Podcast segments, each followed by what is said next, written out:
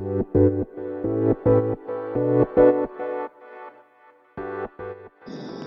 い、皆さん、こんにちは。ラキチエです。このチャンネルでは、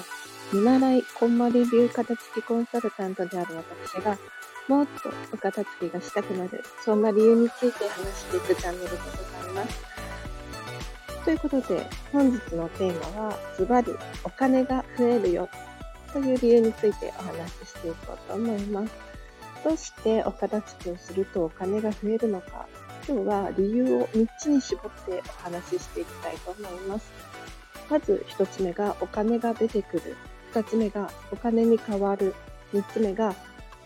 管理コストを下げようというテーマでお話ししていきます。まず、お金が出てくるなんですけれど、これ文字通りなんですね。で、本当に棚からぼた持ち的なことが起こるので説明していきます。例えばお片付けをすると、普段使っていないカバンのポケットから小銭が出てきたり、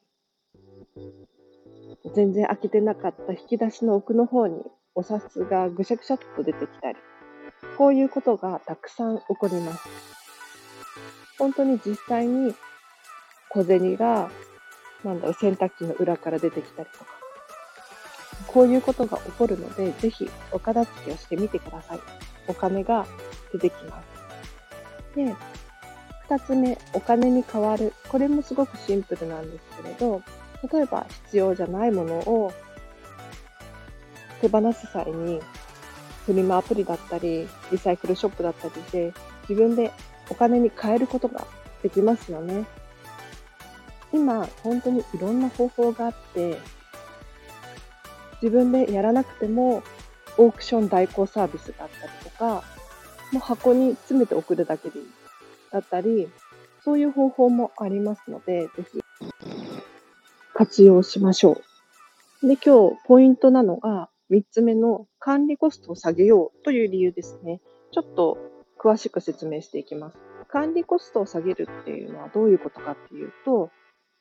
えーと、自分が持ってる持ち物で管理してあげないと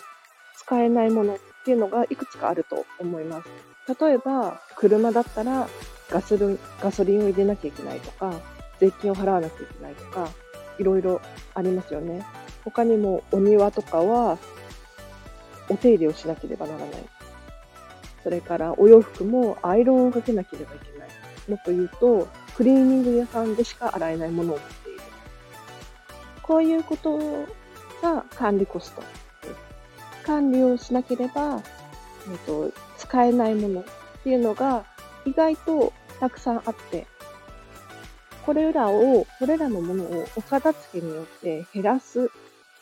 と、お金が自然と浮きます。という話です。食品とかも実はそうなんですけれど、ちゃんと自分が管理できていれば、賞味期限だったりとか、お野菜とかも腐ることがなく、十分に活用できる。えっ、と、要するに出費を下げるっていうことにもつながります。ちゃんと自分が手元に持っているものを把握しておくことによって、しっかり存分に活用できて、そのまま使い捨てることがない。もっと言うと、使わずに捨てることがないということなので、ちゃんと自分が持っている持ち物を把握して、しっかり活用して管理コストを下げましょうというお話でした。じゃあ今日はこの3つですね。えっ、ー、と、お金が増える理由、1つ目が、お金が出てくる。2つ目が、お金に変わる。3つ目が、管理コストを下げようというテーマでお話ししてきました。では皆さん今日もお聞きいただきありがとうございます。ちょっと管理コストを下げるっていうテーマはもっと深掘りができるので、今度またお話ししようかななんて思っています。もし、えっ、ー、と、私に質問とか感想がありましたら、ぜひぜひコメントで教えていただけると嬉しいです。では皆さん今日もハッピーな一日を過ごしましょう。荒木 J でした。